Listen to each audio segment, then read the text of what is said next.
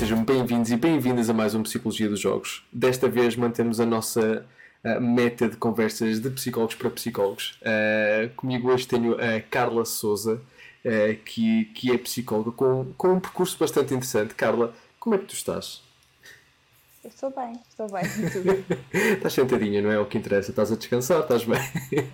Estou um, uh, um bocadinho com frio, mas, mas bem. Ok. um, Carla, para, para, quem não, para quem não te conhece, para quem não sabe o que é que tu fazes, explica um pouco uh, o teu percurso e, e, e, o que estás a fazer neste momento. Neste momento, eu dedico, eu dedico-me sobretudo à investigação. Uhum. Sou, sou, uma psicóloga muito, muito falsa, né? sou uma académica, um, mas, tenho, mas tenho background em, em psicologia.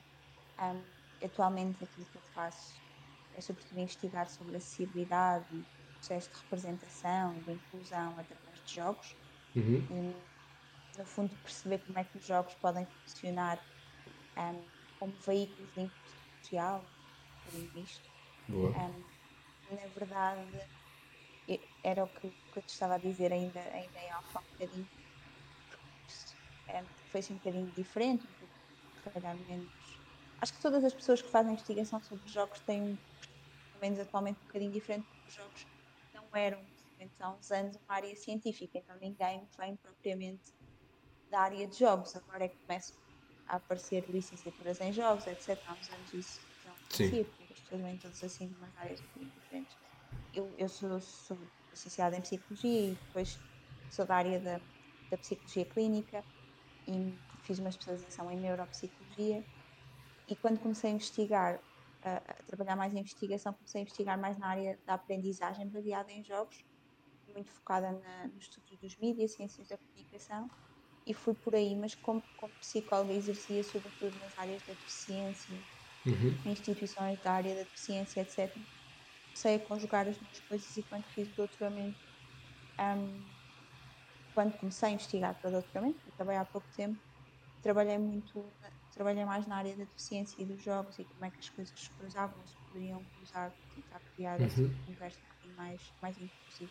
É isso. é super interessante, porque nós, eh, um, um, tema que tem sido crescente no mundo dos videojogos nestes últimos anos tem sido mesmo uh, o fator da acessibilidade uh, e como é que isso se, se, manifesta no mundo dos videojogos e como é que podemos tornar os videojogos mais acessíveis ou um, fazer com que cheguem a mais pessoas, independentemente das suas limitações. Quais é que tu achas que têm sido um, as coisas que te, que te surpreenderam mais ao longo do teu processo de investigação? Entre a área dos, dos videojogos, a, a, acessibilidade e toda a parte da componente da saúde mental também? Olha, eu realmente acho que as questões da acessibilidade ou, ou aquilo, a principal conclusão daquilo que tem vindo a ser hum. um, a investigação sempre foi aprender com grandes guidelines de acessibilidade e sempre aquilo que seriam guidelines muito bem developed e coisas Acho que uma das coisas mais importantes que eu fui tirando, antes de mais dizer também que a minha investigação é, é muito direcionada para a segurança cognitiva, uhum. uh, são sobretudo estudos de caso. Pessoas com ciência intelectual. Tenho, tenho também trabalhado em alguns projetos que abordam as pessoas surdas e a forma, Boa. sobretudo as crianças surdas, eh, se relacionam jogos e como os jogos podem ter papel na sua aprendizagem, mas a minha investigação é mais focada nas questões, de, nas questões cognitivas. Em todo o caso, aquilo que temos percebido é que a melhor forma de promoção da acessibilidade nos jogos tem sobretudo que ver um, a inclusão dos jogadores nos processos criativos. Um, okay. Ou seja, no fundo, é quanto mais a voz destas pessoas, que é tipicamente subrepresentada a todos os níveis, um, for representada nos processos criativos, for ouvida por quem desenvolve um, durante todo o processo, isso tipicamente vai resultar em jogos que são mais inclusivos. Hum. E isto pode significar, num nível mais, mais superficial, tu fazer mais playtesting, tu teres os jogadores mais envolvidos nessas fases um, de testagem e etc. Ou pode, nível, eu diria, mais estrutural, teres uma indústria que é mais representativa nas equipas, onde tu tens maior diversidade de equipas, isto hum. estende para questões como além da deficiência sim, e, sim. e das necessidades específicas. Isso é super interessante. Aliás, tu tocaste aí numa coisa em relação a uma das tuas investigações que eu acho super interessante, que, é, que tem a ver com um, ah, o desenvolvimento cognitivo e a, e, a, utilização dos videojogos nesse processo de desenvolvimento cognitivo ou ajudar as pessoas que têm problemas de, de desenvolvimento cognitivo. Uh, eu, eu, trabalho maioritariamente com escolas uh, e, e, uma das coisas que eu tenho reparado ultimamente, e atenção, eu não sou da área de, de investigação, nem, nem pouco mais ou menos, uh, eu sou mais da área que leem as investigações que depois vocês fazem, só para, só para me tentar manter atualizado. Um, mas uma coisa que eu reparo às vezes é que existe um desfazamento entre a quantidade de informação que é criada à volta do matemática e depois compreendermos como é que aplicamos isso no mundo real e como é que utilizamos isso para, para traduzir, por exemplo, em aprendizagem no contexto escolar, por exemplo, em como ajudar crianças que têm problemas a, a nível desenvolvimentais a conseguir utilizar os videojogos como uma ferramenta e como uma mais-valia para, para, para, que isso aconteça. Tu, ao longo da tua investigação, alguma vez se, se debruçaram um pouco mais sobre essa parte, como, como traduzir isso num componente real um, e, e, perceber como é que os videojogos podem ser utilizados como uma ferramenta útil no contexto de aprendizagem? Ah, na verdade, na verdade sim. Boa. Nós temos esse problema, esse problema que, que tu estás a elencar é, é um problema quase sintomático da, da academia. Um, ou, ou tende a haver, não querendo ser injusta para, para com os meus colegas académicos e para comigo própria, né? para com a academia e as universidades, uhum. com a investigação, tende a haver uma espécie de fosso entre o conhecimento que é feito nas universidades e depois a aplicabilidade prática do conhecimento que é feito nas universidades, que é produzido, Sim. que é pensado nas universidades. Um, nós tentamos um, aqui, com aquilo que fazemos na universidade, mudar um bocadinho esse, esse paradigma utilizando modelos mais que chamamos de investigação-ação, uhum. ou seja, em que, em que nós não Uh, não vamos, não somos nós, a uh, universidade, que dizemos que problemas é que vamos investigar, mas tipicamente um, nós vamos ter com comunidades um, ou com associações na comunidade que nos dizem que problemas é que têm uh, e nós okay. depois pro, propomos soluções que tipo, tipicamente no nosso caso passam por jogos, porque nós somos dessa área, um, para ser uma coisa muito uh, focada na solução do problema. E, e isto, isto, é feito para, para, dar exemplos práticos, para não estar aqui a falar no vazio. Por exemplo, nós há uns anos um, tínhamos um projeto que não era de todo coordenado por mim, nem, eu ainda estava muito, estava muito no início da, da minha uhum. carreira, mas era coordenado pelo meu orientador de doutoramento, o professor José Neves, que passava por trabalhava-se com a Casa Pia de Lisboa, aqui na Universidade, uhum. com, a sede Jacob Rodrigues Pereira, e eles tinham uma dificuldade enorme em uh, conseguir atingir alguns objetivos de ensino da matemática com crianças, com crianças surdas. Um, e depois nós tínhamos, colocávamos alunos da licenciatura em videojogos em contacto com as professores de matemática, com estas crianças, e eles iam desenvolvendo ao longo de um ano letivo uh, pequenos mini-jogos para apoiar essa okay. para apoiar essa, essas dificuldades. E portanto era assim uma coisa mesmo na prática e depois nós disseminávamos e ainda disseminamos online esses, esses jogos de forma, de forma gratuita uh, e só depois disso tudo é que nós escrevíamos artigos sobre a experiência, etc. Okay. Portanto, era, uh, o foco da investigação era na solução. Durante o meu doutoramento fizemos coisas similares, mas com instituições um, na área da deficiência, a Associação de Pais e Amigos Deficientes Profundos, a PPA-CDM de Lisboa. Uhum. Um, tentámos fazer, fazer um modelo quase similar, um, mas só era similar, mas um bocadinho diferente, porque no, no meu doutoramento nós não tínhamos o objetivo de ensinar nada, era mais só criar jogos que aquelas pessoas gostassem e que lhes fossem acessíveis, uh, uhum. sendo que eram pessoas com deficiência intelectual severa. Sim. Um, e, e, que pudessem jogar e que fossem de acordo com os seus interesses, mas sempre nesta lógica de que nós, ou as associações contactam, ou nós contactamos as associações hum. e depois desenvolvemos soluções um, que são baseadas em problemas reais, uh, disponibilizamos online os materiais que desenvolvemos e, e, é quase que a publicação é quase que uma terceira ou uma última Isso é fase. Isso é super interessante. Isso é super interessante porque basicamente muda um bocado daquele que é o processo usual que é o da, investigação primeiro e a criação depois. Um, vocês basicamente identificam o problema, desenvolvem estratégias para lidar com, com o problema ou para ajudar no processo de, de, lidar com o problema e depois a partir daí analisam os resultados que conseguiram alcançar e, é, e daí é que sai a vossa investigação, segundo aquilo que eu percebi. Sim, Sim é isso, é isso que, tem, que estamos a tentar fazer, um, ou pelo menos estamos a tentar propor, eu e esse, eu e esse meu uh, colega, é sempre difícil chamar colega alguém que Compreendo perfeitamente. Tivemos aqui, inclusive ele esteve agora no Algarve nós, a apresentar um trabalho de ambos eh, que sob essa premissa de que este modelo tem como objetivo de alguma maneira reduzir esse fosso entre a academia e a sociedade civil e é uma coisa que temos vindo a fazer aqui na universidade. Fizemos hum. algo parecido também aqui, mesmo ao lado da nossa universidade, fica um museu, que é o Museu Bordal Pinheiro, uh, onde se fez, não foi bem um jogo, mas uma espécie de instalação um, tangível e de alguma forma, não sendo um jogo, é alguma forma playful, em que as pessoas podem mexer em peças e criam uhum. sons diferentes e para tentar aumentar a interação crianças e jovens com o museu tipicamente entram e acham aborrecidos e Sim, Pronto, sim. E não, não os podemos condenar porque já estivemos daquele lado e, portanto, tentar aqui propor sim. soluções para parceiros da comunidade. Deste facto, deste, deste, neste caso, um museu que nos chega e diz: Olha, nós temos um problema que é as crianças e os jovens vêm aqui e não se envolvem com as hum. nossas propostas culturais porque acham aborrecidas, porque nós não temos nada onde eles possam mexer e fazer, só temos coisas para fazer. Hum. Um, pronto, e, e nós temos estado a tentar estabelecer a nossa investigação não, e, isso parece-me super interessante, até porque um dos meus grandes, uh, uma das minhas grandes dificuldades no, no, contexto educacional e no trabalho com, com escolas e tudo isso é, é, normalmente tentar decifrar como é que fazemos a tradução da, daquilo que é o conteúdo científico para componentes práticos e, e no, no contexto da, da aprendizagem.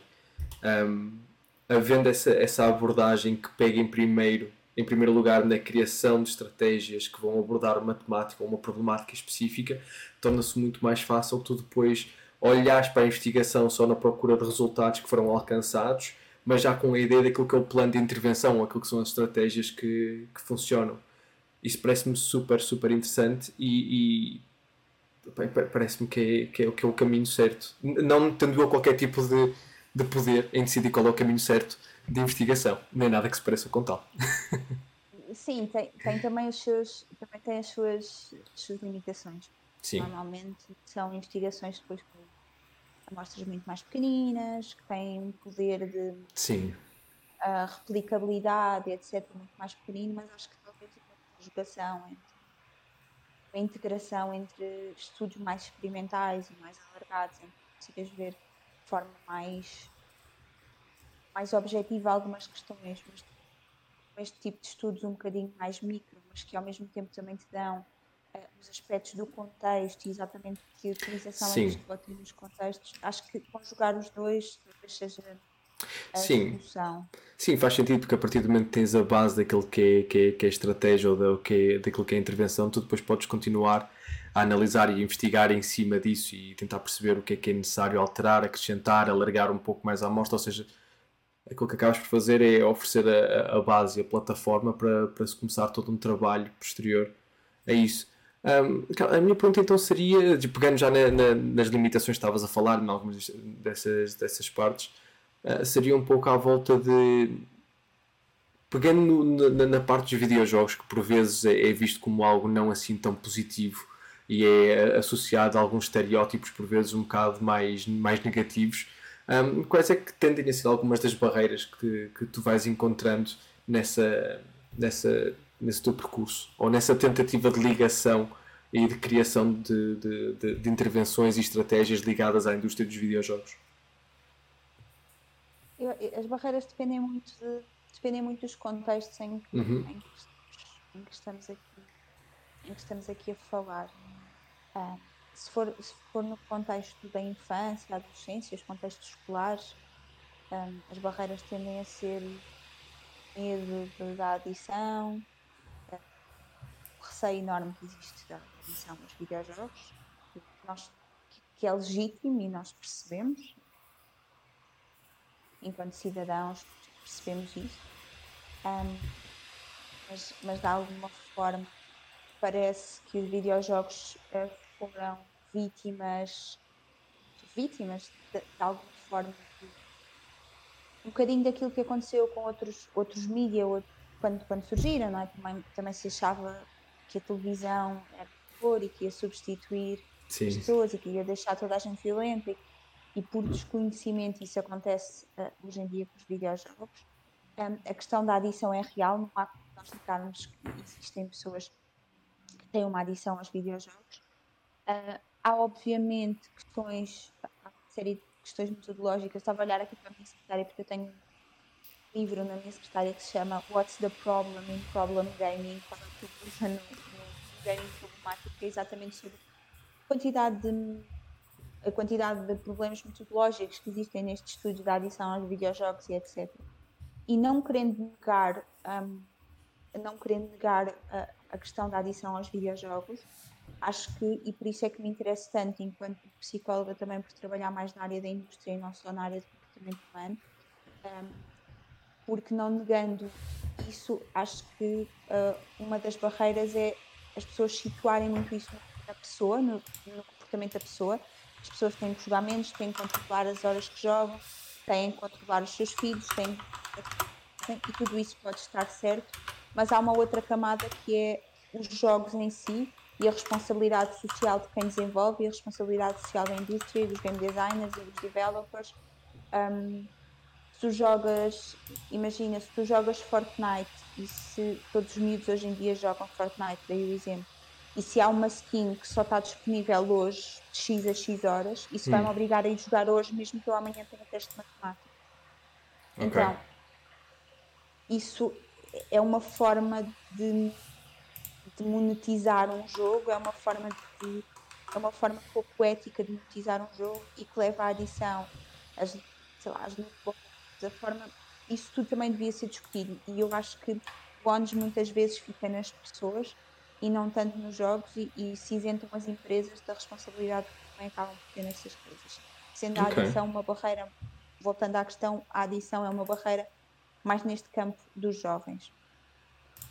Depois no campo, eu acho que no campo da deficiência, das pessoas, das pessoas adultas um, com que eu tenho trabalhado, eu, não, eu não, não encontro grande.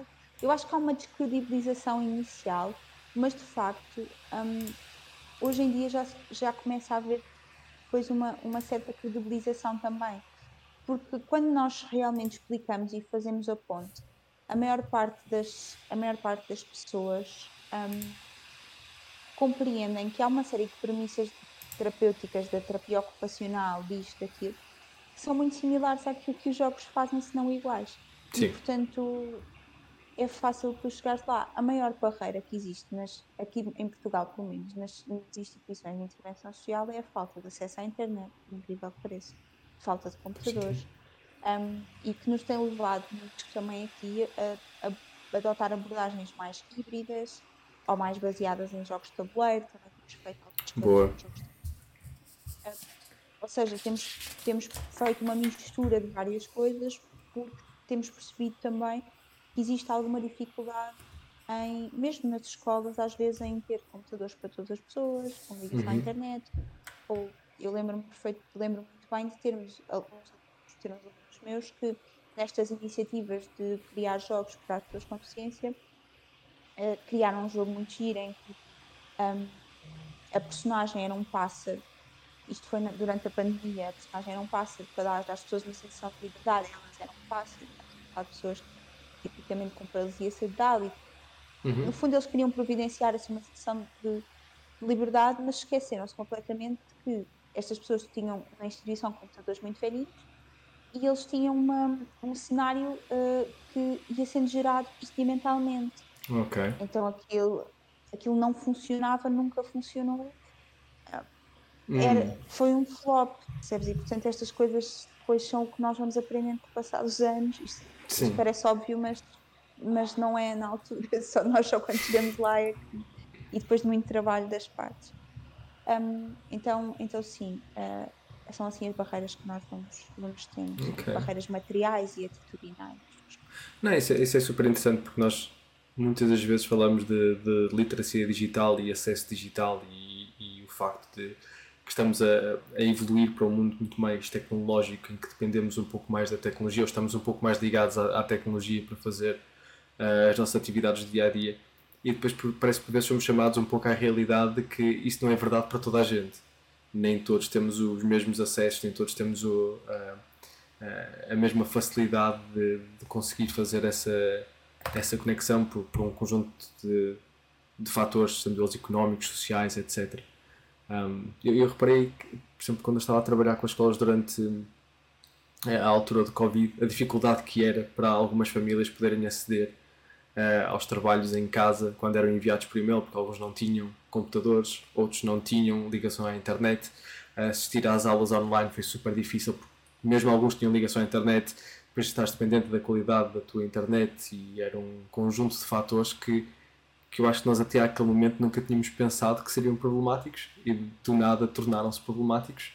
Um, mas a semana passada tive, eh, enquanto estava em, em, conversa com outro psicólogo que deu início a esta, esta série de conversas, falamos um pouco daquilo que foi a criação do diagnóstico do, do, do Video Game Disorder, um, criado pela Organização Mundial de Saúde. E queria saber um pouco do teu, do teu input. Tu falaste já um pouco da parte da adição de que sabemos que existe um conjunto de estratégias que são utilizadas no, nos videojogos para torná-los, segundo aquilo que é dito por vezes por, uh, por representantes dos videojogos, torná-los mais motivacionais. Uh, uh, qual é um pouco da, da, tua perspectiva em relação a, a, a, esse diagnóstico que foi criado e que ainda existe algum debate à volta do, do seu conteúdo ou da sua origem? Bem, eu, eu acho. Bem, não, não, não é um tema sobre o qual eu tenha, antes de mais fazer essa ressalva, investigado o suficiente, o uhum. suficiente uhum. para poder a fazer grandes juízos. Leio quase na, na ótica do utilizador, porque, por, por um lado, uh, nós, eu tenho mais este, a investigação tem mais esta, esta ótica de defender os benefícios dos videojogos e é importante também termos quase o disclaimer que existem existem pontos menos positivos e é, é importante, é importante também conseguirmos defender-nos disso e saber o que dizer, o que dizer sobre isto. Mas, pronto, de facto, de facto é inegável que a adição aos videojogos existe. Um, é inegável que os videojogos têm uh, fatores comportamentalmente promovem a adição.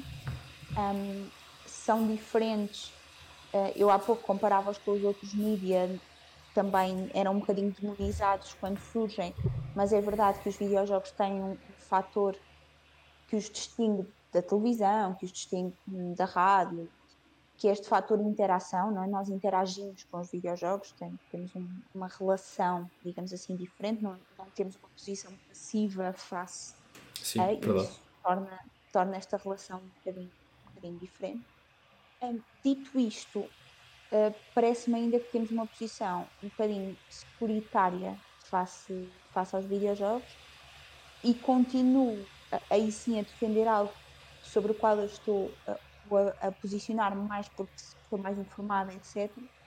Um, a defender que uh, há uma há um somos muito securitários porque existe um conjunto de outras de outras coisas às quais podemos ser aditos. Eu não sei se os videojogos devem ter todo um diagnóstico específico para si, não é? porque nós uhum. sabemos que aquilo que os manuais diagnósticos nos dizem é que qualquer coisa que influa suficientemente com o nosso cotidiano para, para o alterar se torna uma perturbação e eu não sei se não são só os videojogos que têm e portanto acho não sei se não deveria estar tipificado uma adição mais geral uhum. uh, tendo em conta a forma que isto depois acaba por tornar aqui esse panorama muito negro. Mesmo não estando, acho que um, mais uma vez se põe o ónus um bocadinho aqui uh, quase na. Põe-se o ónus muito nas pessoas, nos pais, nas famílias, nos jogadores e continua-se a pôr ónus na indústria e aí eu, eu continuo a bater porque acho que a indústria está completamente um, completamente mãos lavadas desta situação e, e continua-se a dizer muito os pais têm que verificar, as famílias têm que fazer. A indústria arranja todas as estratégias de forma a monetizar os seus jogos e, e, isso não é minimamente discutido, não existe nenhumas, não existe policy, não existem leis, não existem Sim. Uh, nenhum regulamentos, não, ninguém discute sobre nada do que se passa, do que se passa no videojogo e, e depois preocupa-se muito, muito as, as pessoas. Sim, sim. Claro que tudo, uhum. tudo deva ter, desculpa interromper-te, tudo deva ter, isto não, não não fugindo ao óbvio, eu, eu, obviamente que eu acho que ninguém deve jogar uh, ah, 8 horas por dia ou 12 horas por dia. Eu estou aqui, estou aqui a não, não vou aqui discutir o, o, que é óbvio, tal e qual como eu acho que ninguém deve fazer coisa nenhuma 12 horas por dia, nem 8, nem, acho que isso é, é, isso é verdade para tudo. Mas agora, tirando isso, acho que depois não devemos Sim. ter uma postura muito prioritária e devemos, devemos ser mais um bocadinho mais abertos e pensar como é que as duas partes devem tomar um universo mais saudável. Sim. Eu, eu, eu, compreendo principalmente essa parte e acho que trouxeste um take super interessante em relação à responsabilização da indústria em, eh, em lidar com, com estas problemáticas, porque acho que mesmo eu já aqui no, no erro de pôr o, o locus de controle na, na pessoa e é, é, um locus de controle mais interno de, de, a nível da conversa da gestão emocional, por exemplo, em situações de, de, de, comportamentos mais agressivos durante, durante sessões de jogos, por exemplo. Que muitas vezes é isso que vem à conversa quando, quando falamos uh, com, com pais e quando falamos mais em público. É sempre a preocupação, é quase sempre uh, os comportamentos violentos e a agressividade, e às vezes. E falamos um pouco aí da parte da gestão emocional e da regulação emocional mas, mas é interessante a, a questão que, estás a, que estavas a levantar em relação à responsabilização da indústria. Até porque nós temos visto, nós vimos há uns anos atrás, pré-pandemia, toda uma conversa em relação às lootboxes, uh, que, que foi lançada e tivemos vários governos uh, nacionais e internacionais a, a, analisar se elas seriam ou não considerados jogos de sorte. Uh, e tivemos depois uma, uma coisa muito interessante que foi poucos países tomaram uma decisão, ou, ou seja, como tu estavas a dizer, continuar a não haver qualquer tipo de regular, regularização ou regulamentação, uma dessas palavras, uh, sobre, sobre essas mecânicas, e depois vimos alguns jogos uh, a transformar-se e a refazer-se outra vez, que passaram de um processo de lootbox, por exemplo, para, para, para aquilo que é agora o Season Pass, que é também muito centrado no espaço de tu tens X dias para completar este conteúdo de níveis que envolvem tu jogares e jogares e jogares e jogares. Uh, e associando um bocado aquilo que é o Fear of Missing Out também, que é, é a tua única oportunidade de adquirir este item, é se tu o fizeres desta forma e estiveres aqui a jogar. Nós sabemos que a indústria dos videojogos é neste momento a indústria mais lucrativa do, do, do, do mundo do entretenimento. Um, que impacto tu achas que teria naquilo que é, que é a percepção económica da indústria ou a estabilidade da indústria se essas mecânicas tivessem que ser refeitas para, para se encaixarem numa, numa perspectiva muito mais amiga do consumidor ou mais centrada na, no bem-estar do consumidor e não tanto no bem-estar económico e na rentabilização do consumidor? Imenso e, e, não sei até quando não estamos a falar aqui também de uma perspectiva meio utópica, não é? Porque Sim, é difícil, completamente. É, é, difícil nós agora acharmos que conseguimos repetir o que uma, uma voz responsável consegue repetir com a Epic Games consegue, é difícil. Sim. Um, mas acho que um, mas acho que deve haver acho que devem haver algo esforços nesse, nesse sentido. Um, acho, acho, que devem haver alguns esforços nesse sentido, porque o impacto seria imenso, tenho certeza, mas acho que o impacto na, na saúde mental de, de, quem joga seria também, seria também imenso, não tenho dúvidas disso. Esse fear of missing out, essa janela de oportunidades que é propositadamente criado uhum. para levar as pessoas a fazer a jogar, jogar, jogar e fazer determinadas coisas no espaço-tempo, pondo em causa uma série de outros acontecimentos da sua vida lá fora, chamemos-lhe assim, é, é muito prejudicial e é, é muito precursora da adição e de, de, outros, de outros problemas, não é? Da adição nos seus diversos espectros, não só, não só da forma como ela impacta a esfera profissional, escolar Sim. ou dependendo da idade em que estamos a falar, mas também económica, pelo dinheiro que é gasto, etc. Isso é, é, é, muito problemático, mas, mas claro que também é importante, e eu quero sublinhar que eu sei que o lado do ponto de vista é completamente utópico, o que não significa que se deva deixar de tentar ou que se deva só aceitar que estamos completamente vergados situações enormes porque ninguém vai conseguir um, mudar, mudar o que existe. Acho que se deve, deve continuar a tentar, até porque apesar disso existem algumas companhias, algumas grandes empresas que não têm visão tão pouco responsável quanto outras. Isto agora sem, sem querer fazer qualquer tipo de, de call-out nem nada disso, mas ah, vem-te alguma empresa à mente quando, quando falas de algumas empresas que são um pouco mais conscientes nesse sentido? Estava a pensar, estava a pensar aqui sobre querendo, nem, nem, querendo, nem, estou, nem estou informado o suficiente sim, para, sim. para fazer, mas estava a pensar, tu, aqui pensando e, e pensando exclusivamente nessa questão dos season pass e etc, uhum. e na forma que estamos a falar do contexto educacional e das crianças e dos jovens, obviamente que o mau exemplo clássico que toda a gente tem agora na mente é Epic Games, porque tem, tem aquele impacto nos é, que foi aquela, aquela história do Fortnite que é que é, que é o jogo que tem, tem, Atenção, tem aquele, aquele nos, impacto. Nos, nos miúdos e nos, nos graúdos, que eu voltei a jogar Fort, Fortnite só por causa do Season Pass da Marvel. Uh, eu, e depois no, na, a seguir veio do Super-Homem e eu senti-me obrigado a continuar. Na, não, na minha casa, na minha casa miúdos e graúdos, excluindo, excluindo eu, jogam Fortnite. Portanto, nós estamos completamente. Ou seja, já estamos a falar da, da exclusão social, que é tu não jogas Fortnite, estás fora do ciclo familiar, obviamente. Estou, estou. E se calhar por isso é que eu estou aqui a fazer este, este call-out, não é? Se tipo de vingança. Não, mas depois estava a pensar, tens, uh, por exemplo, um, empresas, sei lá, tu tens a Electronic Arts, com todos os defeitos que tem, não tem este tipo de formas de ganhar dinheiro. Ainda vende jogos, ok, se calhar tem um modelo de negócio muito mais antiquado, digamos assim, porque tem esta lógica de que os jogos ainda se vendem, que a Epic Games já não faz, já não vende jogos, oferece jogos e depois tem outras maneiras de ganhar pelo menos com o Fortnite não o vende, porque Sim. sabe que vai extorquir dinheiro às pessoas de todas as maneiras. No, no entanto, só fazer uma coisa em relação à, à, à, Electronic Arts. A Electronic Arts foi a, a, empresa que originou toda a conversa em relação às loot boxes por causa do, do modelo do, do FIFA. Ultimate Team e do, do, do Battlefront. Pois foi, pois foi. Ah. Eu esqueci-me que eles têm, o FIFA é deles. Olha, não sei. Nós gostávamos de nos esquecer todos que o FIFA é deles, nós gostávamos todos de fazer isso e seguir em Olha, frente. Olha, não sei.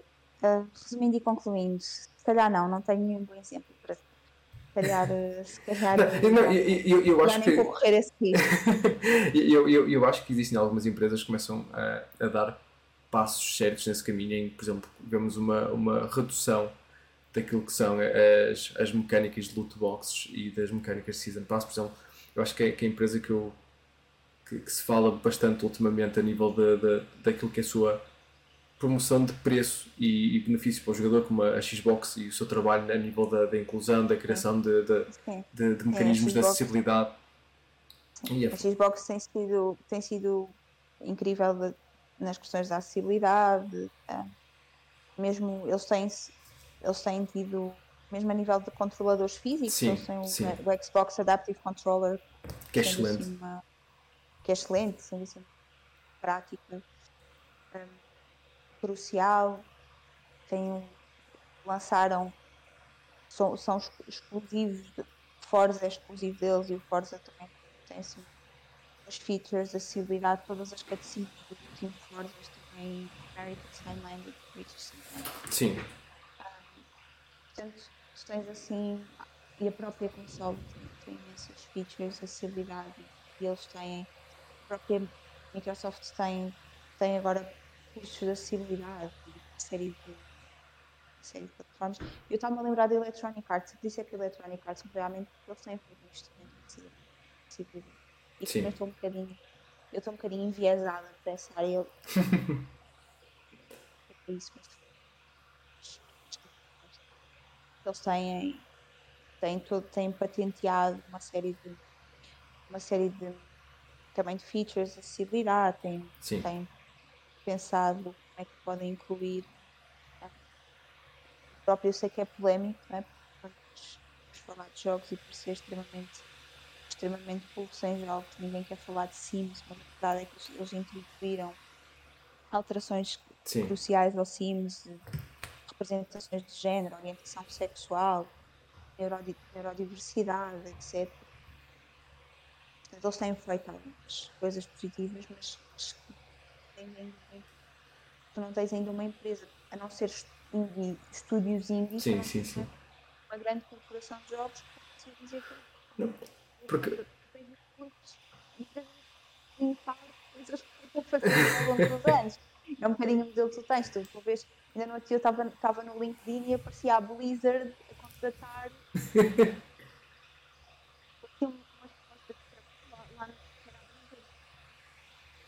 officers, accessibility officers, yeah. um, ou seja, sem demérito para quem vai assumir essas posições, o facto de se estarem a fazer, no fundo, a vários níveis, acho que se calhar o percurso que tu tens são empresas um bocadinho a tentar limpar. Limpar a imagem social.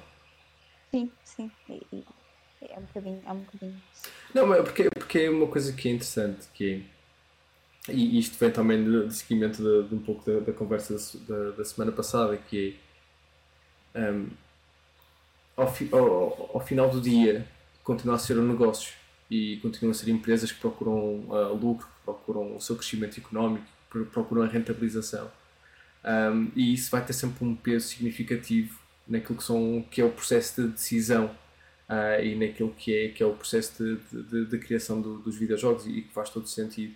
Mas, mas falando, tu, tu pegaste agora na. Tu, tu falaste na Blizzard, que é, que é uma, empresa, é uma empresa que, juntamente com a Activision, tem tido um conjunto de, de histórias, no mínimo interessantes e problemáticas, a aparecer ao longo do, dos últimos anos. Um, que se ligam um pouco àquilo que, que é um do, dos projetos que tu tens, que, ou do qual estás ligada, que é uh, Women in Games, Our In Game. Um, Fala um pouco desse, desse projeto e nessa, nessa, dessa ligação das mulheres ou da, da visão das mulheres no, no mundo da, da indústria dos videojogos.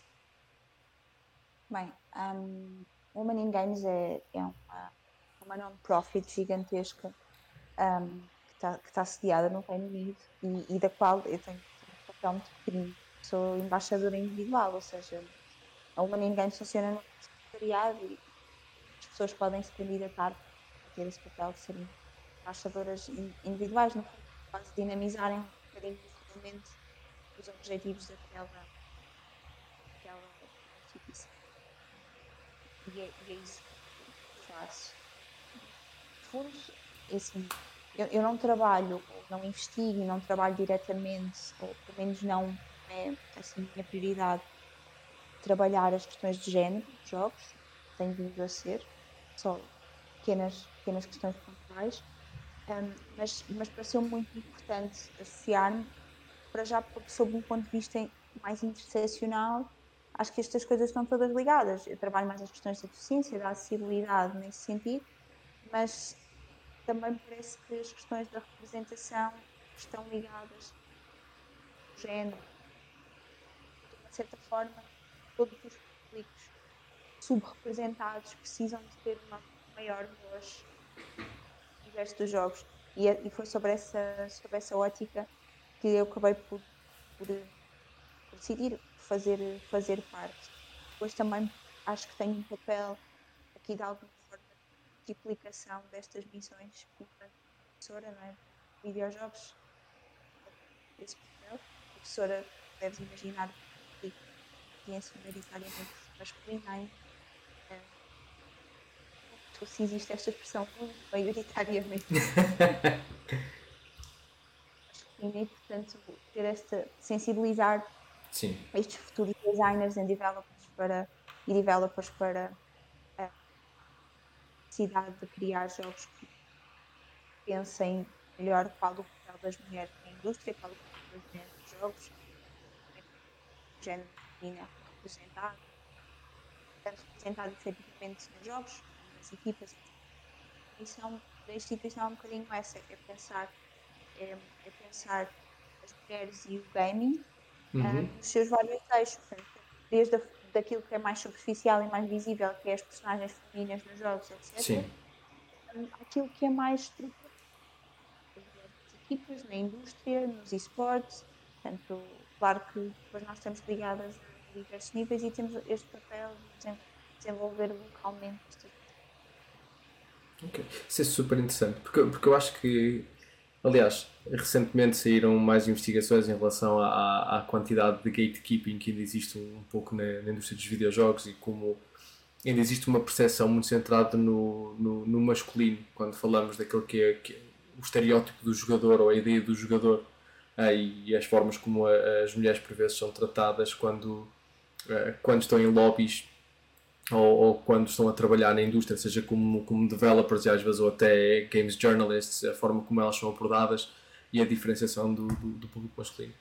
Uh, e, e, acho que, similar àquilo que tu falaste ao, ao, início, que, que grande parte da evolução passava pela inclusão de pessoas no processo de QA, passava por, por uma conversa bastante aberta daquilo que eram as necessidades ou um, aquilo que eram as expectativas do, do, do, consumidor ou dos jogadores naquelas situações. Eu acho que com, com, com, a, com o papel da mulher passa muito por, por algo similar, em, em incluir mais a, a, as mulheres em todo o processo de desenvolvimento, em todo o processo de criação e não olhar apenas como consumidor do produto final. Sim, eu acho, eu acho que isso é, é, o, é o essencial, não é? Acho que um, já começa a ser, já se começa a ver um, muito uma questão de representação, não é? Há cada vez mais personagens femininos, etc. Mas depois não há uma, uma questão de representatividade e das equipas. Eu acho que, mais, mais uma vez, começa-se a ver, mas depois, se formos, um, se formos espremer, ainda é muito, ainda não, não é equipa. E depois não está em transversalmente na indústria, estão, as mulheres estão mais nos, tendem a estar muito mais nas direções da arte, um, os caras relacionados com estes projetos e, portanto, desenvolvimento na programação, etc. Portanto, há aqui ainda uma certa, uh, certos papéis de género dentro dos videojogos uhum. e, que são, e que são socialmente reproduzidos, ou seja, claro que existe gatekeeping, mas depois também existe uma, uma, própria, ou seja, as próprias mulheres são socializadas na indústria patriarcal, na indústria, na sociedade uhum. patriarcal, etc. E, e quase que são socializadas por forma a duvidarem das suas próprias capacidades Sim. de fazerem. É como em todo lado, quer dizer, eu, eu dou aulas numa licenciatura em psicologia, onde uh, as pessoas que eu tenho à frente são maioritariamente mulheres, porque eventualmente porque a profissão como exercer está mais associada ao cuidar e etc. E de alguma forma isso é lido pela sociedade ainda. E depois tenho, um, tenho licenciatura em videojogos, tens sobretudo, sobretudo homens, porque de alguma forma aquilo é lido como algo eminentemente masculino. E, e, é um bocadinho. Um, mudar isto implica mudar a sociedade, mas, mas acho, que, acho que estamos no caminho, mas ainda há trabalho Sim. E, e à medida que mudas isso, o teu produto final vai ser mais inclusivo de certeza, não é? Sim. Quando tu tiveres mais pessoas negras, um, mais pessoas, mais mulheres, mais pessoas trans, quando tu tiveres um, equipas de desenvolvimento que representem a diversidade que existe uh, nos jogadores, efetivamente nas pessoas que vão os produtos vão, vão ser, os jogos vão ser certeza mais inclusivos. Sim.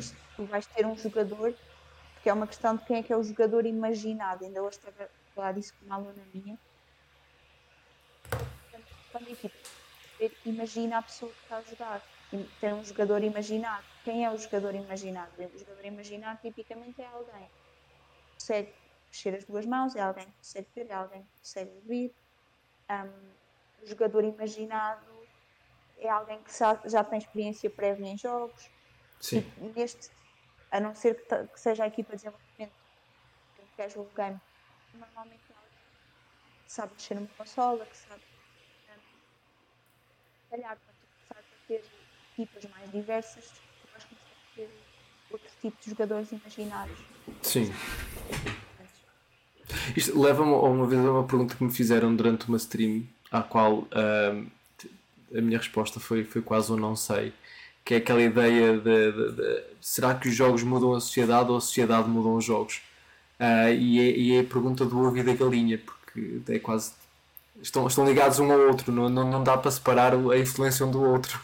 Uh, determinar quem é que influencia mais pode ser um bocado complexo nesse, nesse processo.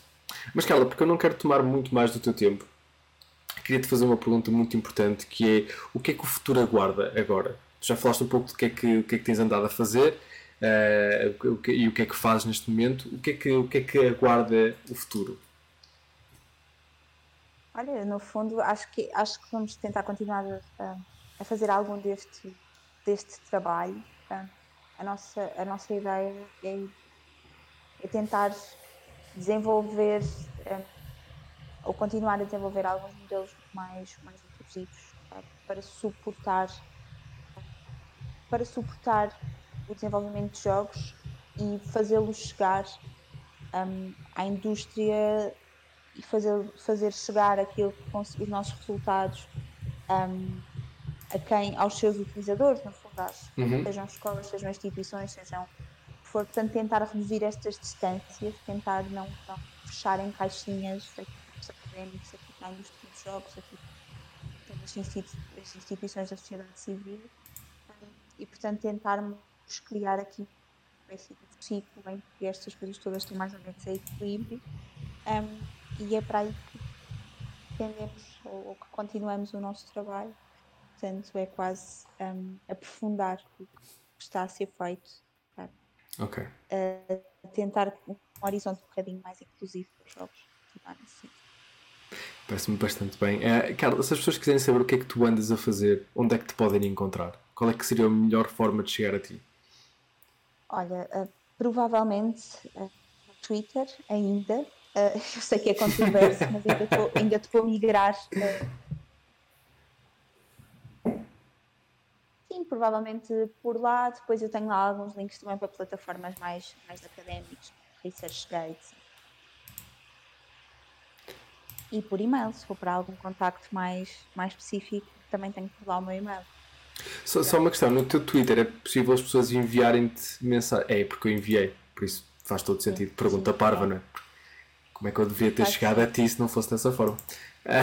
Claro, todas, todas as mensagens e, e também no, no site da, da Universidade de Lusófona é fácil procurarem o meu nome e tem, como todos os académicos, é fácil mandarem os e-mails uh, para algum contacto, alguma dúvida sobre algum artigo.